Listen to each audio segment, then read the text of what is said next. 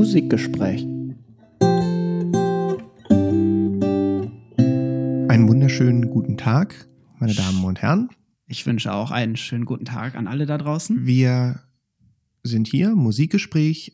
Wir schreiben das Jahr 2020.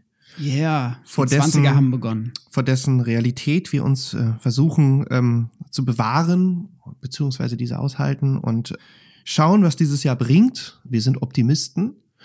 Wir sind froh, wieder hier zu sein. Und weil wir auch in die Zukunft blicken, haben wir uns quasi ein ganz, ein musikhistorisch junges Thema.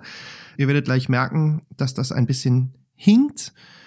Ein musikhistorisch junges Thema trotz allem rausgesucht. Ja, richtig. Wir reden heute über Sampling. Ja. Und versuchen dieses Thema auf eine unterschiedliche Art und Weise zu beleuchten. Sehr klassisch einerseits, andererseits ein paar Fragen aufwerfen vielleicht an der Stelle. Genau, wir werden ein paar Verweise auf aktuelle Diskurse auch einstreuen und mal so ein bisschen schauen, Genau. ähnlich wie ihr das von uns ja kennt, Ja. ein bisschen querschießen, einzelne Fallbeispiele uns raussuchen, schauen, wie das Thema in dem Zusammenhang behandelt wird. Ja, 2019 ist vorbei. Richtig? Ein Jahr Podcast. Richtig. Schön Äh, war's. Schön was. Hast du Highlights gehabt? Ja, ich hatte, ich hatte natürlich, also ich habe hab Highlights gehabt, ja. Ich fand es schön, dass Asia da war. Ich fand es schön, dass wir ähm, äh, einen Live-Podcast hatten. Das war super, ja. Aber auch so kann ich, ich kann nicht klagen. Okay, musikalische Highlights im letzten Jahr? Jetzt persönlich? Persönlich? Persönlich, unabhängig vom Podcast. Ja. Ich habe mir ähm, Kirill Petrenko angehört. Das war sehr faszinierend. Ja. ähm, in einer seiner ersten ähm, Darbietungen, also er ist ja jetzt erst seit Er ist September offiziell Chefdirigent, Chefdirigent, der, ähm, der Berliner Philharmoniker. Ich habe ihn im letzten Frühjahr gesehen, was eine sehr beeindruckende Erfahrung war. Ansonsten geht's. Ich freue mich darauf, dass Ozzy wahrscheinlich dieses Jahr dann wirklich Album kommt. rausbringt. Nee, und vor allem er kommt auch. Ja. Es ist das, äh, das ähm, Konzert ist jetzt ja schon seit drei Mal verschoben worden. Ja. Ich wollte eigentlich schon ähm, 2018 zu Ozzy Ah, äh, auf okay. seine No More Tours gehen, aber ähm, es soll wohl ähm, so sein, dass er dass er es packt. Ich Ja. glaube es noch nicht, aber er soll 2020 kommen. Mal schauen. Das Ja. ist ganz lustig, dass du das sagst. Meine Highlights, daran sieht man vielleicht, dass wir zwei alte Säcke sind. Die sind Ja? fast ähnlich. Musikalisches Highlight letztes Jahr äh, oder, oder ja, wichtige Wegmarke, auch Petrenko bei den Berliner Philharmonikern. Ja. Einfach ein Bruch bei den Berliner Philharmonikern. Das hat für Ja. uns natürlich so einen lokalen Bezug dann. Es hatte natürlich immer noch, auch, also es war auch von der Klangwelt, die Petrenko eröffnet hat, fand ich sehr, noch mal was Neues. Hast du die. Tchaikovsky-Einspielung gehört? Tchaikovskys Sechste? Ich war bei Tchaikovsky 5. ah, okay. Hat voll was mit Sampling zu tun, aber es war sehr interessant, weil ich kenne Ja. Tchaikovskys Fünfte sehr gut. Mhm. Also mir ist das sehr ein sehr geläufiges Werk. Ja. Und wenn man natürlich ein sehr geläufiges Werk hört, dann ist es sehr spannend zu sehen, wie Petrenko damit gearbeitet hat. Ja. Okay, ich, ja, ich habe die sechste jetzt Ja. gehört. Das haben wir passend Ja. zur Weihnachtszeit Ja, dann rausgebracht. Äh, eine sehr gute Einspielung, so wie ich das verfolgt habe, auch hoch gelobt. Ja, Bin mal gespannt, was da noch passiert. Dieses Jahr muss er, hat er angekündigt, auch den Beethoven Ja. abliefern. Beethoven, ja, Natürlich. ist klar. Und bei, wenn man bei den Berliner Philharmonikern ist, muss man auf jeden Fall auch viel Beethoven ja, machen. ja. Mal schauen, was da passiert. Ansonsten Highlights dieses Jahr für mich persönlich.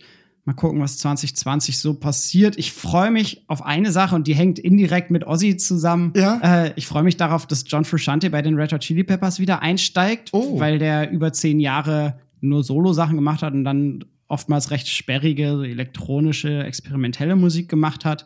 Und äh, ja, Alt. der wird wieder dabei sein. Alt sind wir geworden. Aber das zeigt natürlich, wir sind alt. Aber der Bezug zu Ozzy Osbourne ist dadurch gegeben, dass Chad Smith, Schlagzeuger der Red Hot Chili Peppers, jetzt auf seiner aktuellen Scheibe das Schlagzeug eingetrommelt hat. Interessant, interessant. Und Seriös wir kommen zu unserem heute. Thema. Ja. Äh, Sampling heute. Sin, möchtest du ein kurzes Pamphlet über. Möchtest du einen Aufschlag zum Thema Sampling Ich- machen? Ich bitte dich. Ich wage einen Aufschlag. Ja. Kurze Anmerkung. Die Idee für diese Sampling-Folge entstand uns im Zusammenhang mit einem Projekt, einer Veröffentlichung, die über Norient dieses Jahr voraussichtlich vonstatten geht. Und wir hoffen, dass wir einen Podcast über Sampling machen können im Rahmen dieser Veröffentlichung und äh, werden wahrscheinlich so ein bisschen die Ergebnisse unseres heutigen Podcasts dafür mal ein bisschen zusammenraffen. Seid gespannt und geht auf jeden Fall auf die Homepage von Norient. Wir verlinken euch das auch auf unserer Homepage und schaut mal, was die da machen. Sind nämlich ganz spannende Projekte. Sampling. Was ist das überhaupt? Was ist ein Sample? Das ist die große Frage. Woher kommt das? Wie hat es sich etabliert? Und was ist Sampling heutzutage? Ich werfe mal eine kleine Arbeitsdefinition in den Raum und du, Daniel, darfst mal sagen, ob du damit was anfangen kannst. Ein Sample in der Musik, nach meinem Verständnis, ist ein kurzer Ausschnitt einer Tonaufnahme, einer Musikaufnahme, Sprachaufnahme, wie auch immer, der in einen anderen Kontext gesetzt wird und genutzt wird, um daraus andere Musik zu machen. Ja. Also auch ja. Jetzt kommen deine Widersprüche. Gleich nach fünf Minuten ziehen. Ähm, nein, aber also klar, es ist wichtig zu sagen, dass es sich um einen bereits fertigen Ton, Komma, Geräusch ja, handelt. handelt. Meine Aufnahme. Eine Aufnahme, genau, die in einem anderen Kontext wiederverwendet wird oder die benutzt wird, um andere Musik zu machen. Ja. Also. Ist doch genau das, was ich gesagt habe. Ach so, ja, nein, aber ich wollte es ein bisschen, ich habe es nur ein bisschen, ich wollte vielleicht noch über Geräusch, also ich wollte sozusagen ja. das ein bisschen öffnen. Ähm, und es geht in der Tat darum, dass sie bereits vorhanden ist. Also. Ganz genau. Also ich glaube, dieser Aufnahmeaspekt ist ja. dabei was Wichtiges. Es muss, die Musik muss irgend, in irgendeiner Form gespeichert sein. Das Nachspielen eines, einer Melodie beispielsweise, auch wenn es dann auf dem gleichen Instrument wie auf einer Aufnahme geschieht und es mehr oder weniger identisch klingt, ist meines Empfindens nach kein Samplen. Genau. Das ist ein Nachspielen. Ein Simulieren vielleicht. Genau. Und da das sozusagen zu entgrenzen beziehungsweise zu begrenzen und dort den Unterschied zu finden, ist weiterhin Teil des Diskurses. Okay. Wie fing's an? Über die frühen Beginne des Samplings lässt sich vielleicht gar nicht so viel sagen. Die Frage ist halt dann auch, was versteht man als Sample?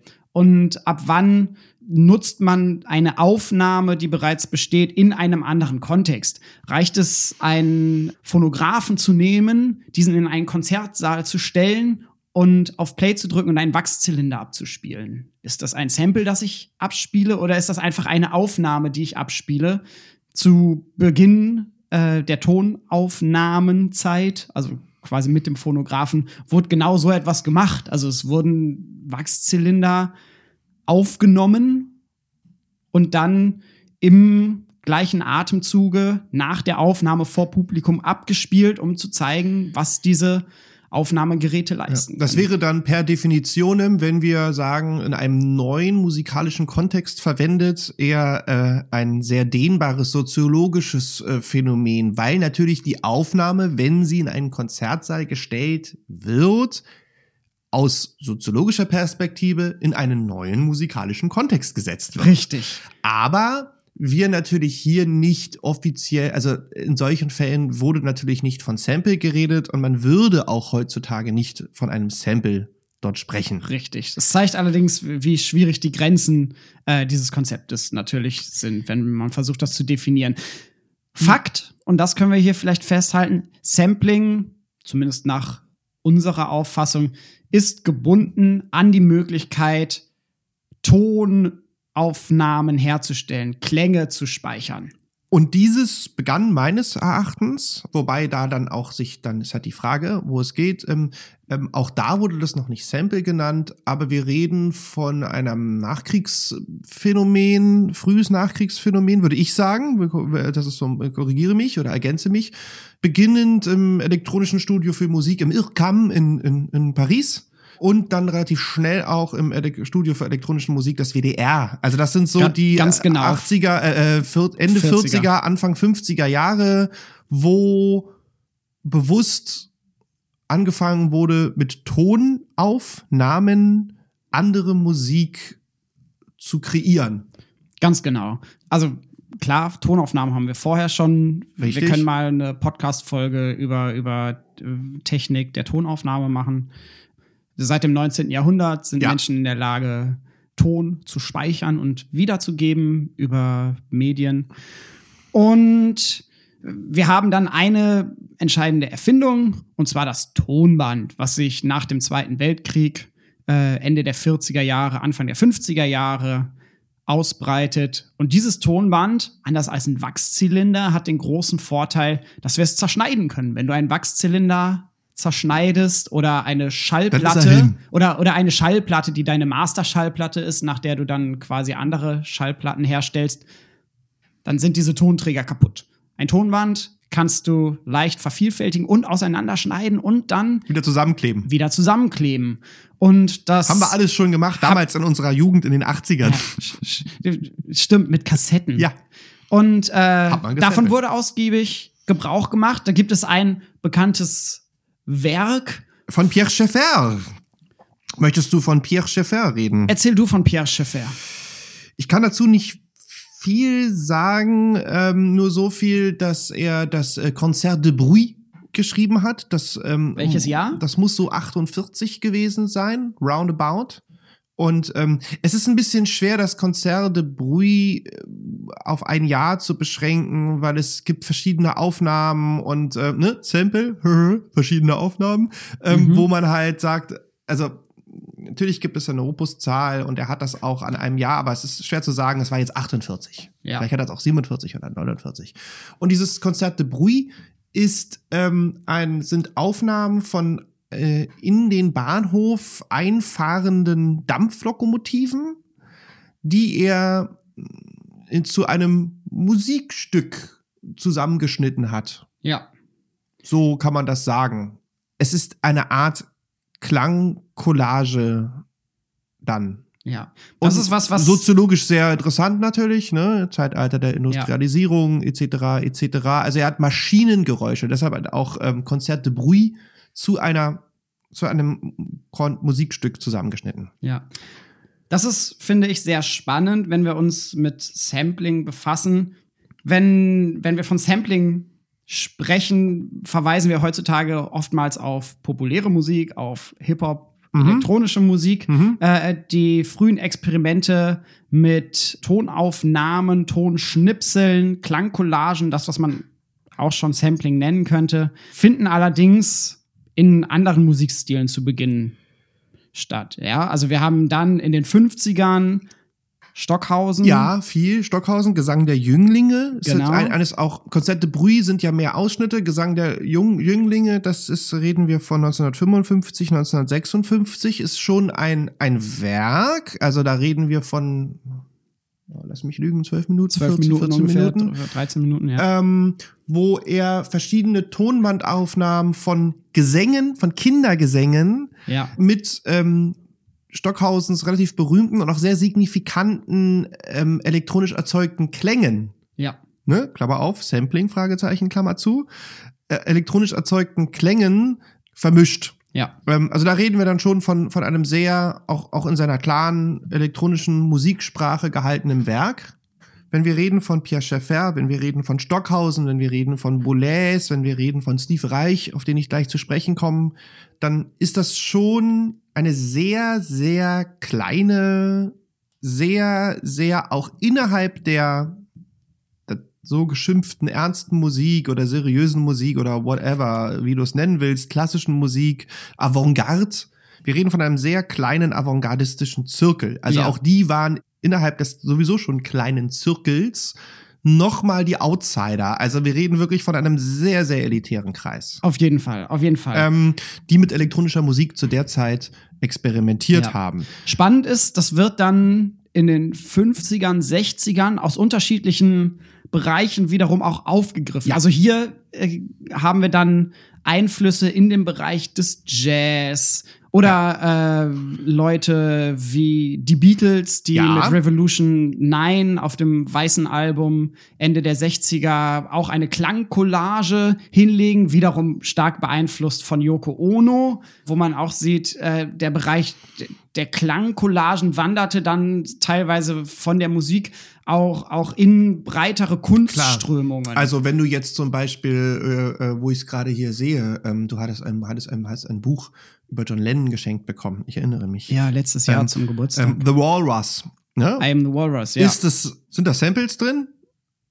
Ich glaube schon. Ich, Na, also, ja, das- ich, also, ich, ich, ne, weiß, ich weiß nicht, woher die, die Geräusche und die, die Atmos kommen, die da im Korrekt. Hintergrund Oder sind. dieses, dieses, dieses, ähm, dieser Loop, ja, da sind wir Ja. schon wieder beim Sample-Begriff, äh, oder auch überhaupt diese, diese zum, zum, zum, zum Teil C bei The Walrus hinführendes ähm, Orchester Lisandi, falls du, Ja. du hast das sicherlich im Kopf.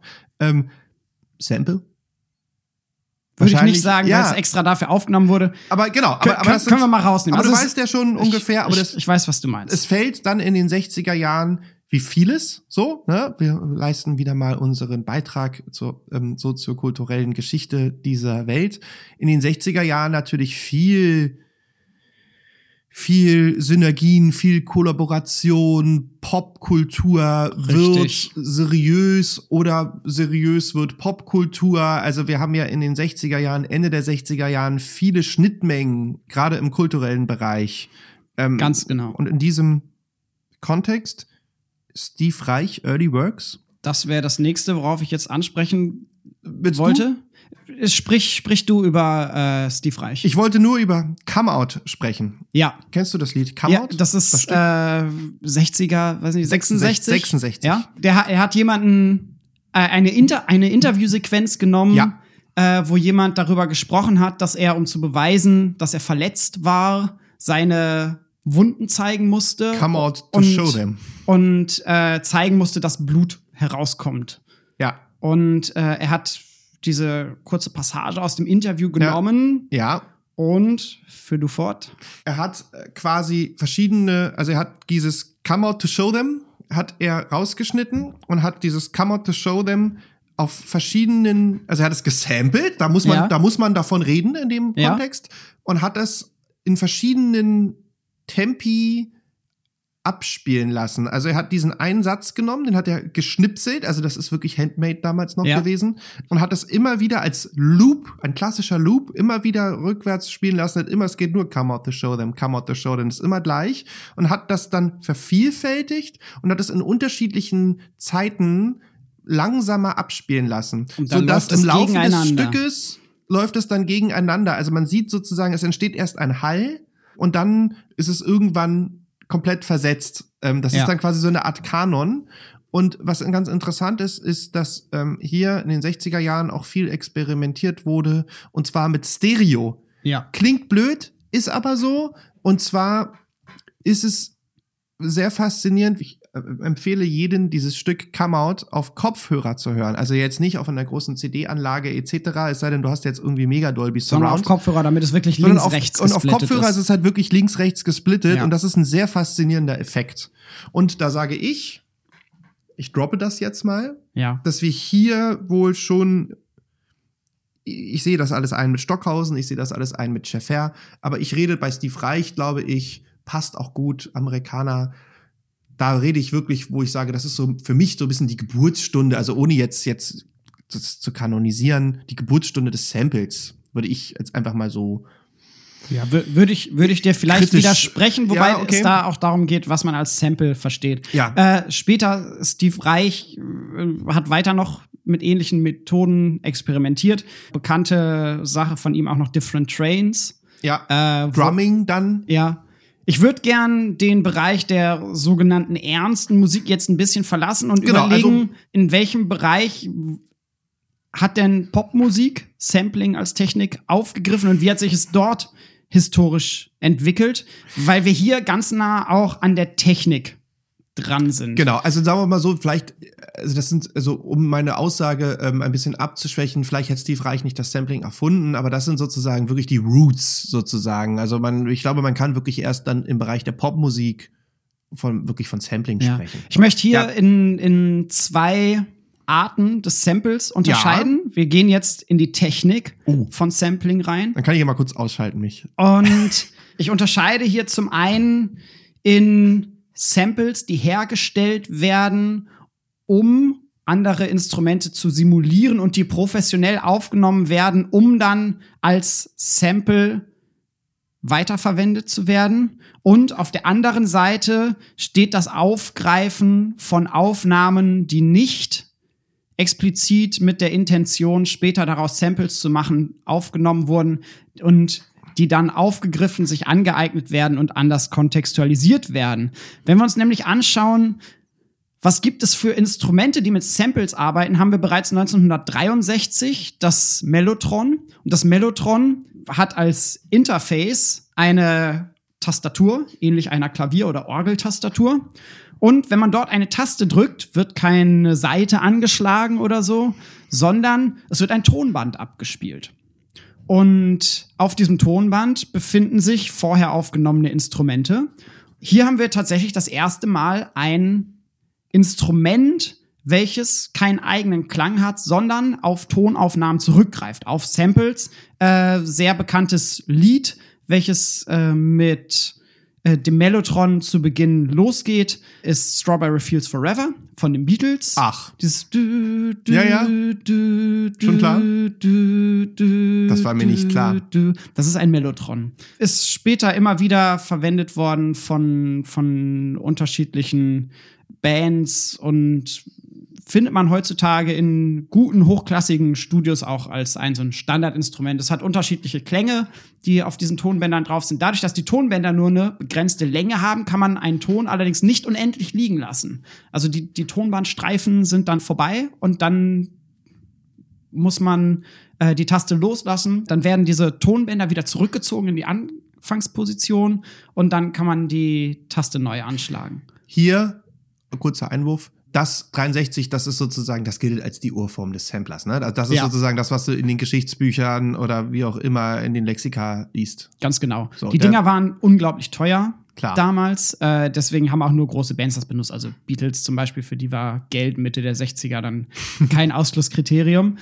Hier haben wir es allerdings mit analogem Sampling auch noch zu tun. Ja, ähnlich wie das, was Steve Reich auch macht, wenn er tatsächlich Tonschnipsel auseinanderschneidet oder alles, was wir an Klangcollagen haben, die tatsächlich Tonbänder zerschneiden und neu anordnen. Hier arbeitet das immer analog und relevant für die Musikproduktion wird Sampling eigentlich erst mit den ersten digitalen Samplern. Und das beginnt 1979. 1979 haben wir unter anderem den Fairlight CMI. Das war ein digitaler Sampler. Das heißt, hier haben wir auf Festplatten die Samples, die Tonaufnahmen, die dann verwendet werden. Und als Interface wieder auch eine Klaviertastatur, dazu auch noch einen kleinen Bildschirm und einen Computer. Es gibt ein ganz, ganz tolles Video, wo Herbie Hancock bei der Sesamstraße 1983 diesen Sampler vorführt. Und was das Tolle am Fairlight CMI ist, man kann auch selber fast in Echtzeit eigene Samples herstellen, also eigene Aufnahmen und die dann auch wieder in Echtzeit bearbeiten, schneller oder langsamer abspielen lassen, zerschneiden und so weiter. Und diese Art der digitalen Sampler, die werden dann für die 80er Jahre auch ähm, sehr wichtig. Wir haben hier als wahrscheinlich das erste große kommerzielle Album, auf dem man diesen Fairlight CMI viel hört, von Kate Bush, das Album Never Forever von 1980. Man denke zum Beispiel an das Lied Babushka, wo wir mehrfach Glas zerbrechen hören und so weiter. Hier wurde massiver Gebrauch vom Fairlight CMI gemacht, programmiert von Richard James Burgess und John L. Walters, zwei Sound Engineers und Produzenten, die mit Kate Bush zusammengearbeitet haben. Im gleichen Jahr wie der Fairlight CMI 1979 das Synclavier. Heute würde man vielleicht sagen ein elektronisches Klavier, das auch mit Samples gearbeitet hat, ebenfalls auf digitaler Basis. Und das ist dann interessant zu sehen, dass das alles so in diesem Bereich Ende 70er, Anfang 80er fällt. Wir haben auch die ersten Drum Machines, die in der Zeit entwickelt werden, die dann im Hip-Hop eine wichtige Rolle spielen. Und in der Studioproduktion wird dann auch tatsächlich, wer sich keinen ausgefuchsten Sampler leisten konnte, mit Methoden, die aus dem DJing kommen, gearbeitet und Ausschnitte aus Schallplatten geloopt, Ja. sprich wiederholt, zerschnitten und in neue Kontexte gesetzt. Äh, ich verweise hierbei auch auf unsere Hip-Hop-Folge.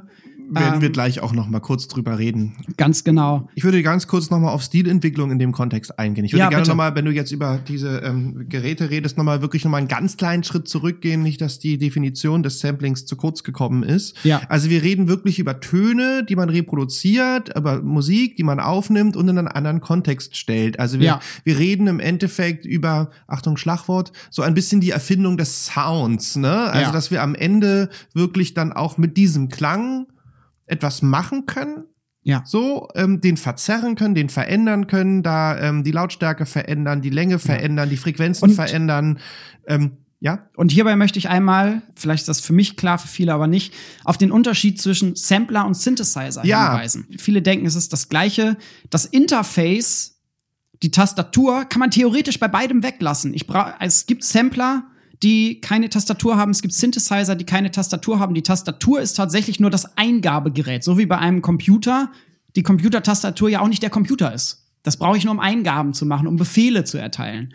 Und das, was der eigentliche Sampler ist, das ist die Maschine, die dahinter steht, die die Aufnahmen zur Verfügung stellt und mittels der Befehle dann die Aufnahmen abspielt, sie gegebenenfalls verändert, zerschneidet, schneller, langsamer abspielt, verzerrt und so weiter. Ein Synthesizer arbeitet nicht mit Tonaufnahmen, die abgespielt werden, sondern ein Synthesizer, der Name sagt es schon, der erzeugt einen synthetischen Klang mittels Oszillatoren. Ein Oszillator äh, erzeugt eine Welle.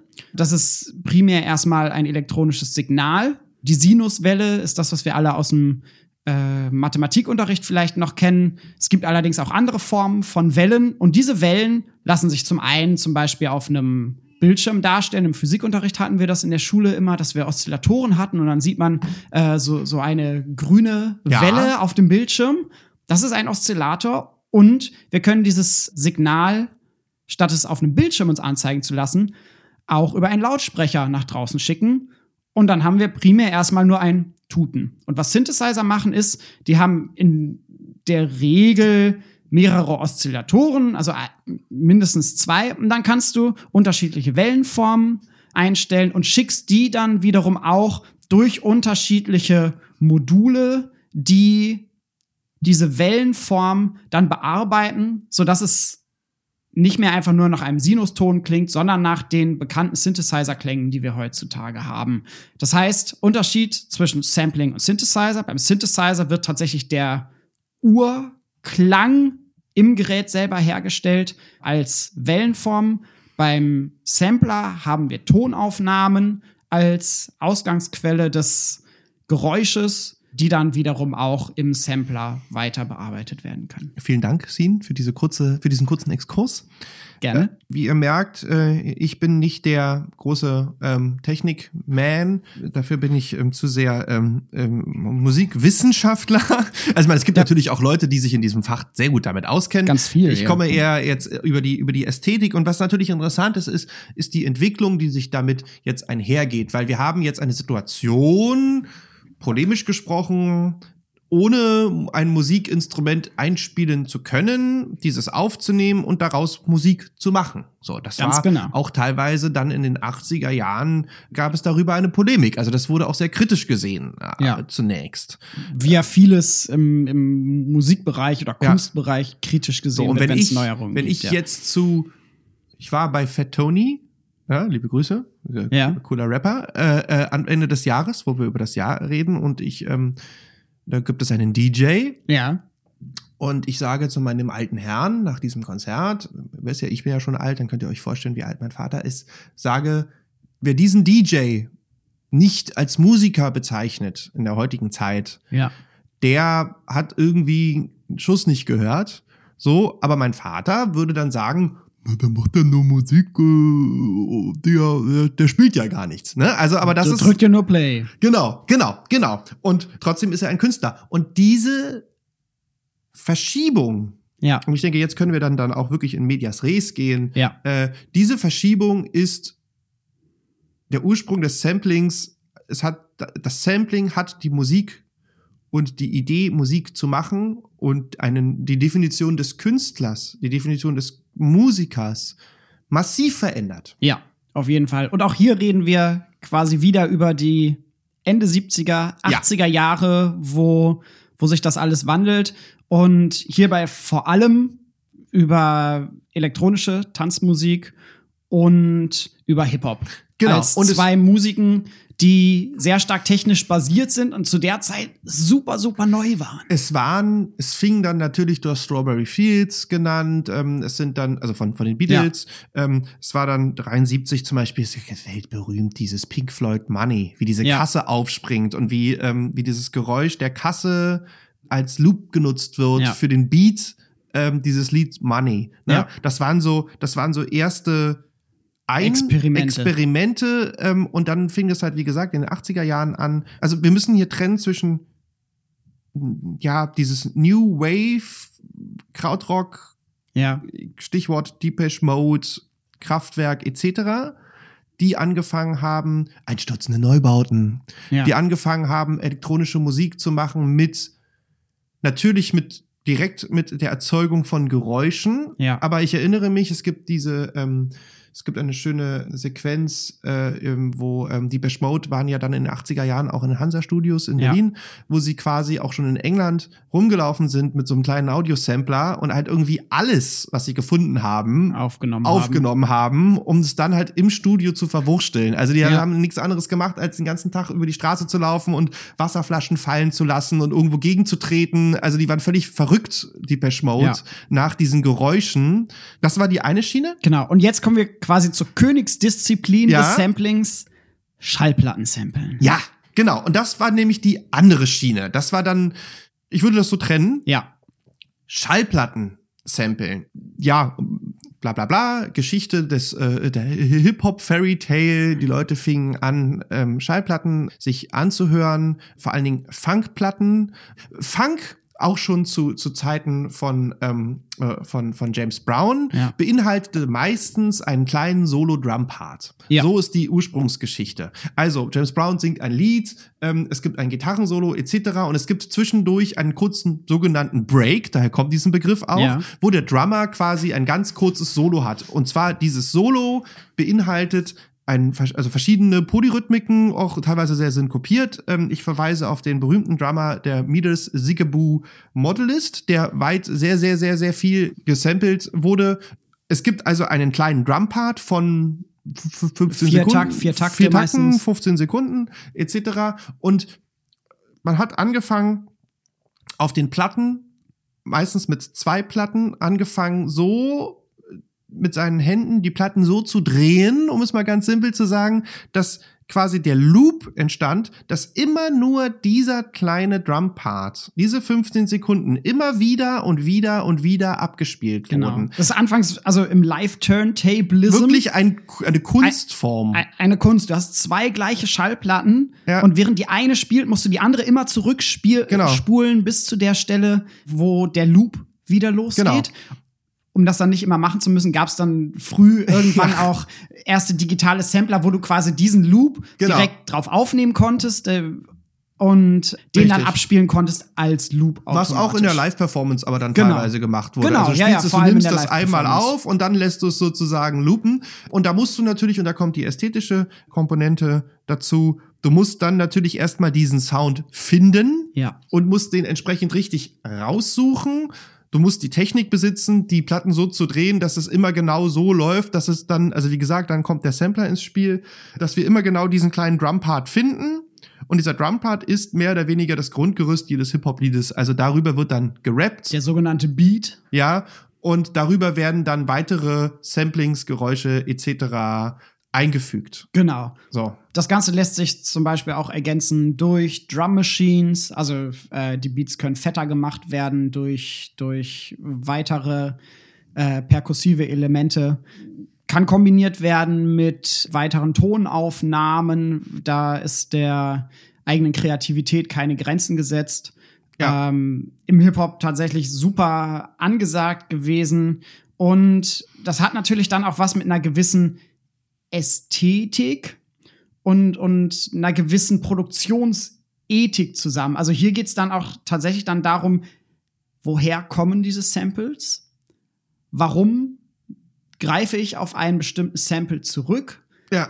Äh, in der Regel sollte es eigentlich auch hörbar sein, dass es ein Sample ist. Also äh, Knistern von der Schallplatte gilt nicht als äh, minderwertiges Sample oder so. Und es ist, wenn ich das mal kurz einstreuen darf, dann auch in der Subkultur natürlich auch Nerdwissen. Also dann, also Auf es geht darum, Fall. dass die Leute dann sagen, uh, cool, Alter, er hat Sigebu gesampelt in der Ja. Situation, ne? Ja, und es geht um das Weiterführen von Traditionslinien. Ja, klar. Ich habe zum Samplen hier aus einem Buch ein interessantes Kapitel, äh, wo es tatsächlich um die Authentiz Authentizität und die Sampling-Ethik geht. Ich habe hier das Buch. Kann ich kurz drauf vorlesen? Absolut. Also das Buch heißt Making Beats, The Art of Sample-Based Hip-Hop von Joseph G. Schloss. Und es gibt ein Kapitel Sampling Ethics. Das Buch ist auf Englisch. Also auf Seite 101, Kapitel 5, Sampling Ethics, ist unterteilt in einzelne quasi Regeln, die sich diskursiv ergeben haben. Und die erste, ich lese immer die Kapitelüberschrift vor auf Englisch und übersetze es dann auf Deutsch und sage ein bisschen was dazu. Erste Regel. No biting. One can't sample material that has been recently used by someone else. Erklärt sich selber, ähm, kein Beißen, man soll sich gegenseitig nicht in die Quere kommen. Man samplet nicht das Material, was gerade eben auch von jemandem gesampelt wurde. Das wird dann so ein bisschen erläutert, warum das so ist. Zweite Sample-Ethik-Regel. Records are the only legitimate source for sampled material. Also es geht darum, Schallplatten zu samplen, im Idealfall. Keine CDs, keine eigenen Samples, sondern das sollte tatsächlich Vinyl sein, wenn es geht. Ich blätter weiter. Dritte Regel. One cannot sample from other Hip-Hop records. Es geht darum, andere Musik aufzugreifen und die zu samplen. Das heißt, man soll sich ein bisschen umschauen, was gibt es für interessante Musikpassagen in anderen Musikstilen und wie kann ich die dann in den Hip-Hop einfügen und nicht einfach einen Hip-Hop-Beat übernehmen. Dann, nächste Regel. One cannot sample records one respects. Man soll keine Schallplatten samplen, vor denen man so viel Respekt hat, dass sie quasi eine gewisse Unantastbarkeit haben. Hier wird zum Beispiel, warte mal, hier sind ein paar Beispiele. Hier wird zum Beispiel Stevie Wonder genannt. Hier sagt ein Produzent, don't mess with Stevie Wonder or Marvin Gaye stuff.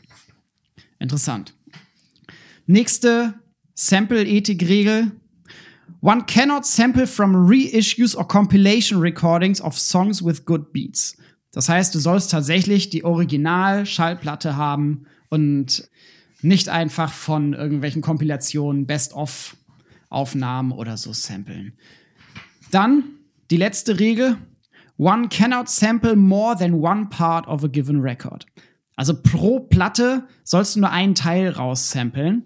Das ist ganz spannend, weil das natürlich kein, das sind keine verbindlichen Regeln oder so. Es Aber es sind Regeln, die, die in dieser äh, Produktionscommunity teilweise relativ streng gesehen werden und natürlich tausendfach gebrochen wurden. Gab es Schallplatten, die nur Beats zum Beispiel drauf hatten, wo quasi andere Leute sich die Mühe gemacht haben, Beats herauszusuchen und die auf Schallplatte zu packen. Ein bekannter Beat zum Beispiel ist der Amen Break, der von der Soul-Gruppe den Winstons ursprünglich stammt, 1969, eingetrommelt von Gregory Coleman äh, in dem Song Amen Brother.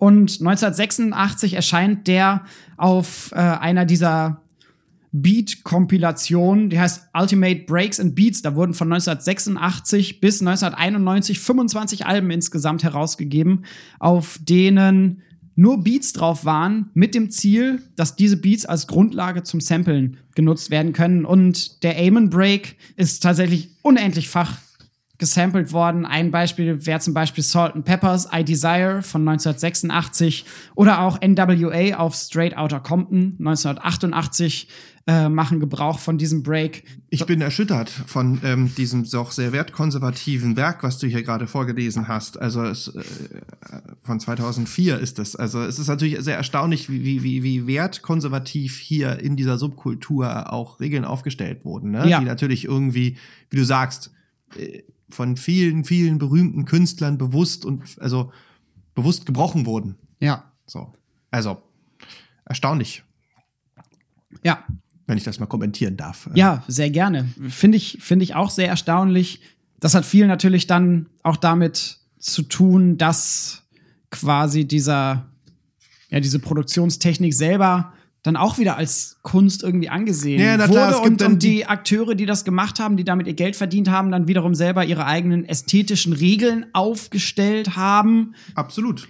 um vielleicht auch selber ihr eigenes Schaffen authentischer, wertvoller zu Genau. machen. Wir kommen dann relativ schnell, also wenn wir jetzt über Ästhetik reden, um dann noch über Urheberrechte zu reden, vielleicht kurz das zu schneiden, ist so, dass wir in den 80er Jahren natürlich einen Sound hatten, ähm, der sich dann teilweise von der, von dem, ja, Postmodernism oder Post-Postmodernism wieder abhebt. Also Ja. wir haben in den 80er Jahren, wenn du von Salt and Pepper sprichst, wir haben, wenn man sich diese berühmten ersten Sample-Hip-Hop-Lieder, ne, was genannt wird zum Beispiel, ist ja dieses von MARS, dieses Pump Up the Pump Volume. Up the Volume. Elf Samples insgesamt Ja, da drin. also äh, wenn man sich diese ganzen äh, 80er Jahre ja schon fast popmusikalischen Phänomene, Salt and Pepper etc. anhört, hat man da eine sehr, sehr ähm, elektronische, äh, artifiziellen Sound. Ja. Fängt bei ähm, selbst bei Public Enemy oder etc. Also da hast da hast ein ganz anderes Soundspektakel. Ähm, das wurde dann und dann sind wir wieder, da können wir dann wieder über Relativismus auch in dieser Szene reden. Ähm, das ist dann so, die Beastie Boys zum Beispiel haben mit, mit, mit Crossover-Dingen angefangen. Und ähm, wenn man sich das Album ähm, ähm, ähm, To the Five Boroughs von 2004 anhört, Ja. ist das wieder total wertkonservativ. Ne? Da hat man ein Sample, da hat man ein Beat, dann wird darüber gerappt. Also das ist ein ganz, ganz klassisches, wo nebenbei bemerkt auch Hip-Hop-Samples benutzt würden. Also Ja. da wird an einer Stelle auch Rappers Delight gesampelt, Ja. wo man aber wieder eine ganz klassische Form des ja fast schon puristischen Aufbau eines Hip-Hop-Songs hat. Ja. Aber ich würde gerne an der Stelle noch mal ganz kurz dieses, dieses zweitliedrige Feld aufmachen. Ja. Ähm, auch ähm, im vollen Bewusstsein, dass das nicht unsere, unser Steckenpferd ist. Ähm, dass zu dieser Zeit natürlich auch, und da geht die, da ist, deshalb meine ich, da ist die Ästhetik noch sehr ähnlich Anfang der 80er Jahre, Mitte der 80er Jahre. Und dann geht's auseinander. Die ganze elektronische Musik, die ja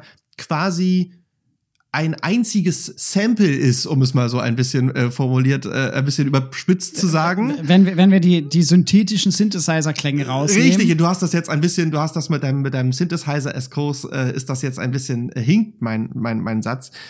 Wie auch immer, aber das wäre halt, was wir in den 80er Jahren im Bereich Trip-Hop im Bereich Drum and Bass, im Bereich Hausmusik haben, natürlich sich komplett, ne, ohne Rap, Ja. ohne Sprechgesang, sich komplett ähm, diese ganze Sample-Technik baut sich halt, also diese ganzen elektronischen äh, Techno-Musik 90er Jahre baut sich halt genau so auf. Ja. Und das waren dann auch die, das waren dann auch die Computerprogramme, die ich noch kenne. Ich weiß nicht, ob du sie auch noch kennst, wo man wirklich so mit Schnipsel gearbeitet hat. Also es gab mal ähm, ein Spiel ähm, als kleinen My Personal Einschub, ohne die Kategorie aufzumachen. Es gab mal ein Spiel, das hieß Red Baron, der rote Baron. Das ist Ja. da ist man halt Erster Weltkrieg Flieger gewesen, Fliegersimulator. Und ich hatte so ein Computersample-Programm und ähm, wo man halt so verschiedene Loops äh, auf die die schon wo die schon vorgefertigte Musikstücke hatten. Dieses Red Baron Ja. hatte so kurze Sequenzen, wo dann halt eine deutsche Stimme, eine deutsche Militärstimme sagte, hier sieht man einen F-17, hier sieht man einen Bomber, wie er Bomben abwirft oder so, oder wir müssen hinter die feindlichen Linien und so. Und ich habe quasi diese WAF-Datei genommen, dieses, die feindlichen Linien sind durchbrochen und 1914 habe ich genommen und habe das gesampelt und habe Ja. darunter quasi ein Beat gelegt. So, Wow, also das war dann wie so mein- kreativ, wie ja, kreativ. Ne, aber, aber Ja. das waren dann so, und das war aber, da reden wir von den 90er Jahren. Ja. Das war natürlich dann Handmade, das war dann schon ein bisschen später, aber so fing das halt auch an in dem Bereich des Samplings im elektronischen Bereich. Und da hat sich meines Erachtens auch, was die Technik betrifft, natürlich hat sich was die, oder sagen wir es mal so, was die Ästhetik betrifft, was die, das Handwerk betrifft, Ja. die Methode hat sich da von popmusikalischen Phänomenen wie Dune oder Charlie No Noise und Mental Theo Anfang der 90er Jahre bis hin zu Paul Kalkbrenner heutzutage, was natürlich auch ein popmusikalisches Phänomen ist. Natürlich hat sich davon vom Aufbau der Idee der Musik gar nicht so wahnsinnig viel getan. Ja. Und jetzt finden wir wieder diesen Mittelweg zusammen. Hat sich daraus natürlich auch die, ja, etwas schwer zu definierende Popmusik entwickelt. Also ich rede von Produzenten wie Timbaland oder so. Ja. Beziehungsweise kannst du da zurückgehen bis Quincy Jones, bis, bis, bis, äh, bis Michael Jackson. Ja. Also daraus hat sich dann auch diese Ästhetik dieser, weiß ich nicht, Kylie Minogue etc. Also dieser Art von, ich weiß nicht, wie soll ich das nennen, Popmusik Pop- halt. Popmusikproduktion. Also, Genau. also mittlerweile, Ja. mittlerweile gehört Sampling zu einer Standardtechnik Genau. moderner Popmusikproduktion und Bis, äh, bis ins Ultimo, ne? Also bis, bis, bis, bis, ins Ultimo oder dezent eingesetzte, Ja. das ist ganz unterschiedlich, aber was weiß ich, auf der aktuellen Coldplay-Platte, die letztes Jahr rauskam, sind auch Samples drauf, geben hinten dann an, äh, wo diese Samples herkommen und es wird nach wie vor viel gesampelt, auch außerhalb des Hip-Hop, was ganz schön ist, weil hier dann tatsächlich Hip-Hop und elektronische Tanzmusik ja, äh, ich wollte das kurz wenigstens erwähnen an genau. der Stelle. äh, wo, wo die einen Einfluss gehabt haben auf Mainstream-Pop-Produktionstechnik. Aber die Idee eines Loops, ne, einer Basslinie, Genau. das hört man ja im elektronischen und, und auch vor allen Dingen, was ja, was ja gerne gemacht wurde, ist, dass man sehr artifiziell und sehr anschaulich natürlich den Hörerinnen gesagt hat, wie Sampling funktioniert. Also so wie ein normaler Techno-Track damals auf, fing es Ja. mit einer Bassline an und dann kam der nächste Loop und der nächste Loop und der nächste Loop. Also man hat ja wirklich schablonenhaft gearbeitet, dass man Ja. sich das halt wirklich hören kann. Was beim Hip-Hop nicht so war. Und jetzt also die, wir müssen jetzt über am Ende dieser Sendung schon eine Ja. schnelle Sendung, Ja. eine schnelle Sendung. Ähm, ein paar, ich würde gerne noch ein paar Sachen anreißen. ja, Erstens, man, wie politisch korrekt man sein muss, Ja. kann, darf.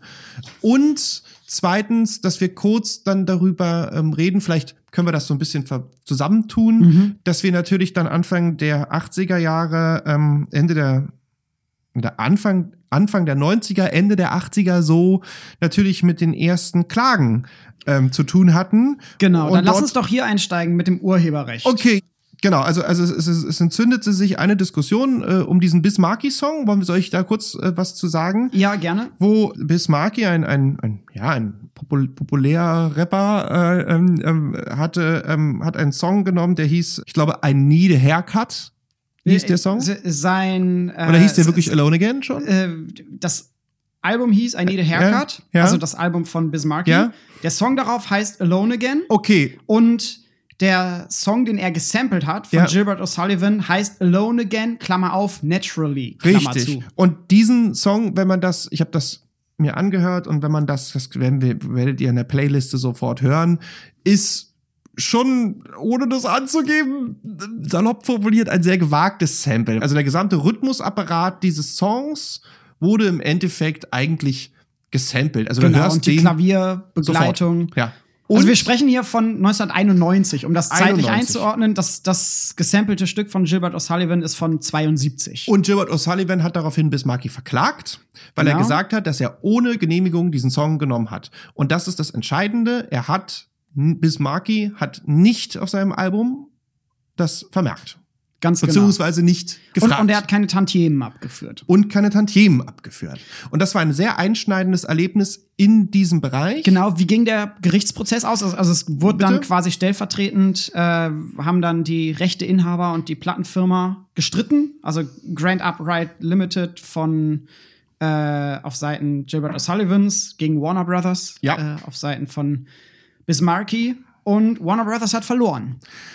Und das stellt einen großen Einschnitt dar, weil es dann auf einmal in den USA einen Präzedenzfall gab, dahingehend, dass man diese Samples, die Ausschnitte aus Liedern, nicht einfach nach eigenem Gutdünken verwenden kann für die Produktion weiterer Songs. Und ich habe hier zwei echte Alben. Hier, guck mal, so, warte mal ganz kurz, damit ihr das so, hört. so, so hört sich ein Album an. Hier hört sich das an, wenn man eine CD-Hülle aufmacht. Ja. Ich habe hier in der Tat zwei Beastie Boys Album zum Beispiel mitgenommen, äh, Alben, weil ich weiß, dass das so ist. Ja. Und Ich habe auch noch eins hier. Ja, hier sehe ich, das ist sogar die License to Ill. Das ist mal Das interessant, erste. Ob, ob da, ob die da schon angegeben sind. Nee, habe ich geguckt. Also meine Ja. CD-Ausgabe von License to Ill von 86, meine ich. Ja. Genau. Produziert von Rick Rubin. ja, Der arbeitet mit super vielen Natürlich. Samples. Und, weder Also, warte mal, ich hole das Booklet mal raus. So klingt das, wenn man ein Booklet aus einer CD rausholt. Zerreiß es nicht. Oh je.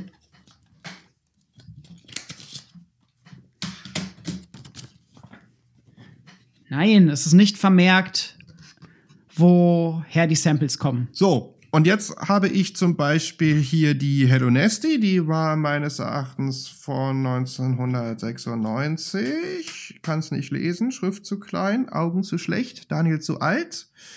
Haut aber hin, Mitte, Ende 90er. Und hier hat man halt einen in, also in einer nicht lesbar kleinen Schrift auf dem gesamten Cover hast du hier eine komplette, ich versuche es zu lesen, ich habe leider keine Soll ich Lupe vorlesen? dabei. Ähm, du hast eine Brille auf, ne? Ja. Das vermerkt, äh, woher die Samples stammen, wer die Urheberrechte Genau. besitzt und, Und so weiter. komplett, ne? Also Und das ist einfach richtig, richtig viel. Super Disco Breaking steht hier, ähm, contains a sample from Sucker MC, Crush Groove, written by Joseph Simmons, Lawrence Smith and Derry McCarth, contains a sample und so weiter. Published by, äh, performed by, courtesy of, also es wird alles komplett beschrieben, Ja. teilweise auch gut geschrieben, dass wirklich auch die Permission eingeholt wird, also es wird komplett alles Ganz genau. seitenweise ausgeführt. Um auf der sicheren Seite zu sein. Das macht es natürlich deutlich komplexer auch noch mal zu samplen, weil man dann die Erlaubnis einholen muss von den einzelnen Aber es Leuten. ist jetzt so, das war ein einschneidendes Erlebnis und das ist dann gang und gäbe jetzt geworden. Mehr oder weniger. Ja. Es sei denn, man tut es nicht. Es sei denn, man tut es nicht. Das ist ja auch ein amerikanisches Urteil gewesen. Ich habe Korrekt. noch einen weiteren Präzedenzfall, der seit Ja. über 20 Jahren Ja. diskutiert wird. Ein sehr schöner. Ein sehr schöner Präzedenzfall. Und zwar in Deutschland. Kraftwerk versus Moses Pelham. Und zwar handelt es sich hier um das Lied Nur mir von 1997 von Sabrina Settler, das Moses Pelham produziert hat. Und er samplet hier zwei Sekunden aus dem Stück Metall auf Metall von Kraftwerk aus dem Jahre 1977. Und daraufhin hat Kraftwerk Moses Pelham verklagt, weil der sich keine Erlaubnis eingeholt hat. Und dieser zwei Sekunden Schnipsel liegt mehr oder weniger dem ganzen Lied im Hintergrund zugrunde als so ein rhythmisches Fundament, Sound, der im Hintergrund durchgeht. Und jetzt gab es unterschiedliche Urteile dazu. Ich gehe das mal schnell durch. 2012 urteilte der Bundesgerichtshof, dass äh, Urheberrechtsverletzung vorliegt und beruft sich, beruft sich dabei auf das Gesetz über Urheberrecht und verwandte Schutzrechte, Paragraph 24. Freie Nutzung. Da wird gesagt, ein selbstständiges Werk, das in freier Benutzung des Werkes eines anderen geschaffen worden ist. Das selbstständige Werk wäre der Sabrina Settler-Song. In freier Benutzung des Werkes eines anderen wäre, der, äh, wäre das Lied von Kraftwerk. Das darf ohne Zustimmung des Urhebers des benutzten Werkes veröffentlicht und verwertet werden. Dann gibt es einen zweiten Absatz. Absatz 1 gilt nicht für die Benutzung eines Werkes der Musik, durch welche eine Melodie erkennbar dem Werk entnommen und einem neuen Werk zugrunde gelegt wird. Das bedeutet, hier sieht der Gesetzgeber quasi die Übernahme einer Melodie als ein entscheidendes äh, Merkmal für Urheberrechtsverletzungen. Da hier allerdings äh, der Rhythmus übernommen wurde, dürfte es eigentlich nicht zählen. Der Bundesgerichtshof hat trotzdem so geurteilt, dass Urheberrechtsverletzung vorliegt. Dagegen hat Moses Pelham Einspruch erhoben und das Ganze landete vor dem Bundesverfassungsgericht. Das erste Mal, dass das Bundesverfassungsgericht in seiner Geschichte ein Urheberrechtsurteil fällen musste. Und das Bundesverfassungsgericht hebt das BGH-Urteil 2016 auf, beruft sich hierbei auf die Kunstfreiheit und jetzt wird es wichtig, weil jetzt geht es tatsächlich um Ästhetik und das ist für uns als Musikwissenschaftler vielleicht auch spannend.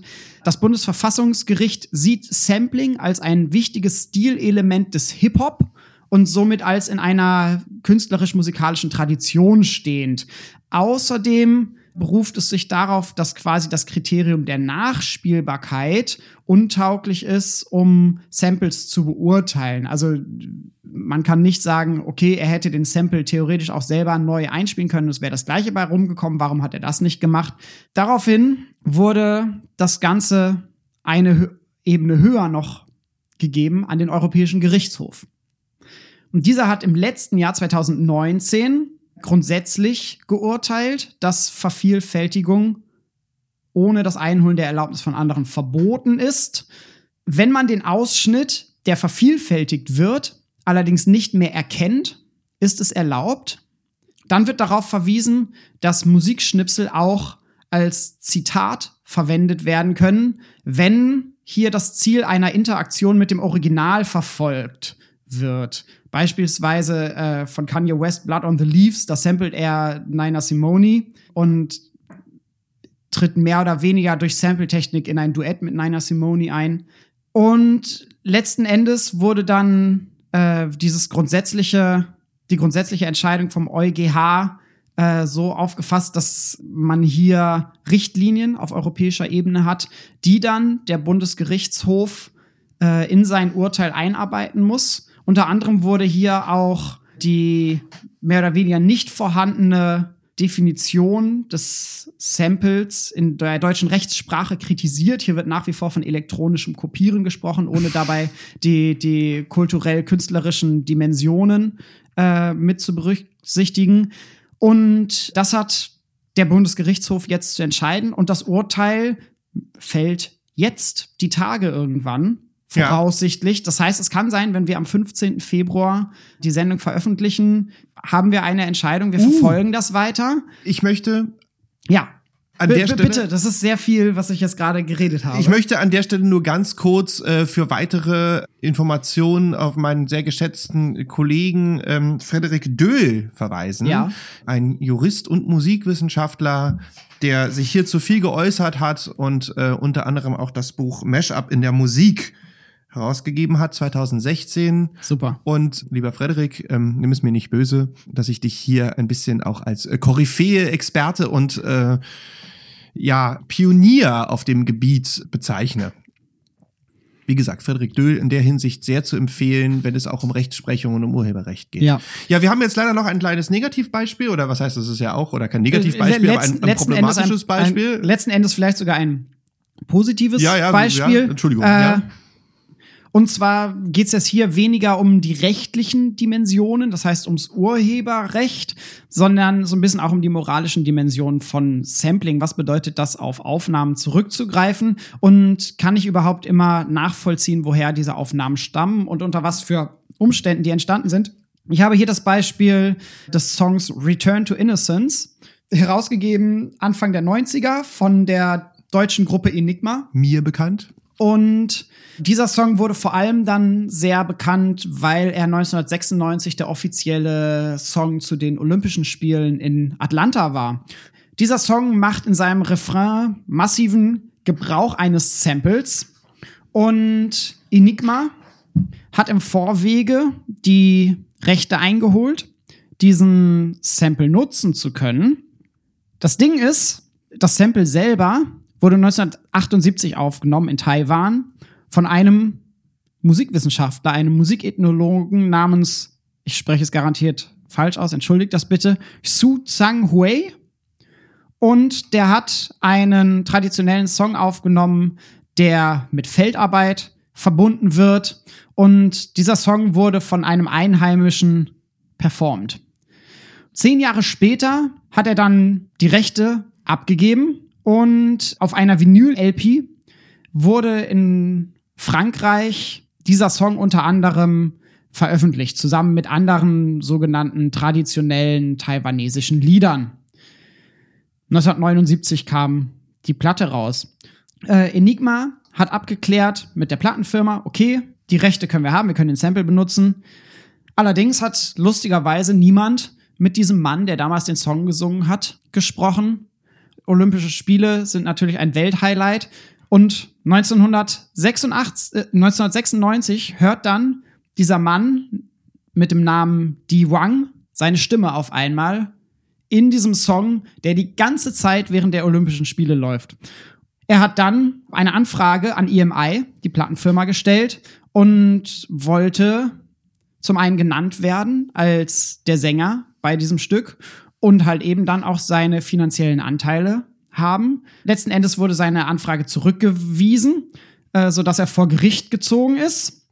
Und 1999 drei Jahre später äh, hat man sich dann außergerichtlich geeinigt und er hat wohl tatsächlich sehr viel Geld erhalten und dann später auch weitere äh, Lieder aufgenommen, die in eine ähnliche Richtung gehen. Also es ist dann quasi dieser vermeintlich traditionelle Gesang, der unterlegt wird mit äh, elektronischen Instrumenten und Beats. Das heißt, er hat hier eine Karriere drauf aufbauen können, ist zu Beginn allerdings total übergangen worden und dann stellt sich ja zusätzlich auch noch die Frage, dieser Song ist ja ein traditioneller Song und er entstammt dann einer kleinen Community in Taiwan. Was bedeutet das für die Community, dass ihr Song auf einmal ja, zu so einem Welthit wird? Also ja, die Frage ist natürlich hier auch, also das Problem liegt natürlich da hier. Das liegt natürlich meines Erachtens nicht bei Enigma, sondern dann bei 1900, 1978 oder so. Also Ganz ich meine, genau, Augen auf bei ja. der Abgabe von Rechten, was man immer macht. Und es ist ein Phänomen, was letztlich immer vorkommt. Ich habe einen Bekannten, der Fotos geschossen hat, weil er Geld brauchte, weil er ein bisschen durch die Gegend äh, geglobetrottet ist. Ja. Und ähm, hat die Rechte von diesen Fotos abgegeben und ja. diese Fotos tauchten dann für eine Wattenfall-Werbung auf. Und plötzlich ja, so, und dann hat er sich hingestellt, hat gesagt, hier, Alter, ich mache ja. Werbung für Vattenfall und dann hat der Fotograf gesagt, du hast mich, ich habe dich fotografiert, du hast äh, dafür deine 100 Euro bekommen, äh, ja. hast unterschrieben. So what? Ich verkaufe dir ein wenig will. So, also das ja. passiert von von das das muss nicht nur einem einem taiwanesischen äh, Ge genau. Bauern passieren. Genau. Ähm, aber natürlich ist es hier insofern eine schöne Geschichte, dass wir hier ja trotzdem ein sehr, ein sehr ethisch korrektes äh, Urteil letztlich ähm, hatten oder beziehungsweise auch, wenn sich geeinigt die, die, die wurde. Die Verantwortlichen haben die sich scheinbar geeinigt. hatten dann schon auch, ähm, ich würde wahrscheinlich, wie gesagt, fragt Friedrich Döhl, sagen, ähm, dass wenn man da Hardliner-mäßig draufgegangen wäre, wäre man wirklicherweise auch zu dem Schluss gekommen, dass er seine Rechte für diesen Song abgegeben hat. Also ähm, vielleicht ja. Aber das ist natürlich ein schöner Präzedenzfall, um zu gucken, wie problematisch das auch alles ist. Ganz genau. Und das das äh, ruft uns auch noch mal in Erinnerung, dass wir als Forschende, die, die wir beide ja letzten Endes irgendwie auch sind, auch eine Verantwortung haben. Also wenn wir da Aufnahmen machen von Leuten, was passiert mit diesen Aufnahmen später? Die bestehen weiter? Können wir einfach die Rechte abgeben, wenn wir im Rahmen eines Forschungsprojektes Musik aufgenommen haben und später wird ein Million-Seller daraus? Das und ist äh, ich habe ähm, diesen den Text übernommen aus einem Dokument, wo quasi mehrere Fallbeispiele ja. kultureller Aneignung auch drinstehen. Können wir euch auch verlinken. Da sind ein paar interessante Beispiele mit bei, dann auch mit Fragen dazu, wie man das Ganze diskutieren kann. Ähm. Und äh, die Community in Taiwan, die 1978 halt eben überhaupt nicht dran gedacht hat, dass man mit nicht. Musik Geld verdienen kann, vor allem nicht mit ihrer Musik, ist wohl durch diesen Fall auch wiederum vorsichtiger geworden. Das ist halt der Punkt. Also, was ja, also wir hier, was das wir Problematische, sehen, Entschuldigung, wenn ich dich noch einmal unterbreche, das Problematische an der Stelle ist ja, dass bei der Herstellung der Aufnahme einfach schon ein Machtungleichgewicht besteht, ein Wissensungleichgewicht um die Möglichkeiten der kommerziellen Auswertung. Unabhängig davon, nicht nur das, auch natürlich. Also, was du kannst ja nicht jemand 1923 oder was weiß ich, äh, das ist ja dieses berühmte Beispiel The Lion Sleeps Tonight erklären, ja. was man 1990 damit machen kann. So, das ja hier keine Zukunftsreisende. Ja. Aber na klar, also um das mal nochmal rund zu machen, was wir hier natürlich einfach aufschlagen, ist, es gibt durch dieses Sampling, also man kann viele, viele Themen aufmachen, man kann rechtliche Fragen klären, man kann stilistische Fragen klären. Nichtsdestotrotz bleibt es eine, eine Technik, ja. eine, eine Technik-Technik. Ähm, und na klar, also es hat viel mit Kolonialismus und es hat auch viel mit, also weil du ähm, dieses, diese ethischen Regeln des Samplings vorgelesen hast. Ja. Es bleibt ethischen Fragen, ne? Ich habe ja, ja, dieses Beispiel von The Verve, ähm, kurz, weil ich hier noch, weil es hier noch liegt, äh, von Bittersweet Symphony, was offiziell kein Sample ist, sondern ein Cover. Da ist was nachgespielt weil, worden, aber es, mehr oder weniger eins zu eins. Weil es, na ja, das ist halt der Punkt. Es geht ja um The Last Time von Rolling Stones. Ja. Und ähm, weiß ich nicht, ob ich das darf zum Thema Sampling und Urheberrecht, aber es ist ja diese Zeile ist ja da da da da da da da da da da da da und er singt ja dann It's a bittersweet symphony that's lie. Ja. Und im Endeffekt ist, wenn man sich den Song The Last Time anhört, dann ist es was anderes. Dann ist es da, da, da, da, da, da, da, da. Und es ist eine ähnliche Melodielinie. Es ist It could be the last time. Ja. Es ist im Endeffekt weit, man könnte das durchaus als Sample sehen. Man könnte das durchaus als Anlehnung sehen. Es ist nicht so, es ist nicht so weit, es ist weiter weg als Alone Again von Bismarcky, Ja. aber nicht so weit weg. Aber hier, und ich bin fest davon überzeugt, dass es an den Rolling Stones liegt, Ja. hat man halt einfach gesagt, ich meine, The Birth und so, auch Engländer hat man Ja. gesagt, um Gottes Willen, ich will mich never ever mit den Stones anlegen. Ja. Äh, dementsprechend rufe ich die halt an. Und das tust du natürlich nicht bei Enigma. Also das, genau. und das ist natürlich, und das ist dann halt eine, eine Frage auch der Klasse und der Klassenzugehörigkeit und des Fames. Ja. Man möchte nicht von den Rolling Stones verklagt werden. Nee. So, ähm, und das ist natürlich dann auch dann, da reden wir dann Ja. über andere Dinge. Wo, wobei hier Ne? meines Erachtens nach zumindest der Bereich des Samplings verlassen wird. Also hier geht's dann, hier geht's mehr Ja. um Urheberrecht und quasi Cover versus nicht Na klar. Cover. Na Äh, klar. das ist das, was ich im Gesetz quasi, äh, in diesem Gesetzestext vorgelesen habe. Hier, hier wird Melodie ein Ja. hoher Stellenwert Ja. eingeräumt und inwiefern ist es quasi eine Übernahme, eine Hommage Und daher sowas. halt auch Technik, ne? Weil, weil das natürlich so ist, dass man hätte das auch samplen können. Ja. Man hätte das samplen können und dann wäre es ein Sample, weil es aber hier kein Sample war, sondern eine Melodiefolge, die im Endeffekt übernommen und nachgespielt hat, reden wir hier nicht von einem Sample. Ein Sample ist weiterhin eine technische Kategorie Ja. letztlich.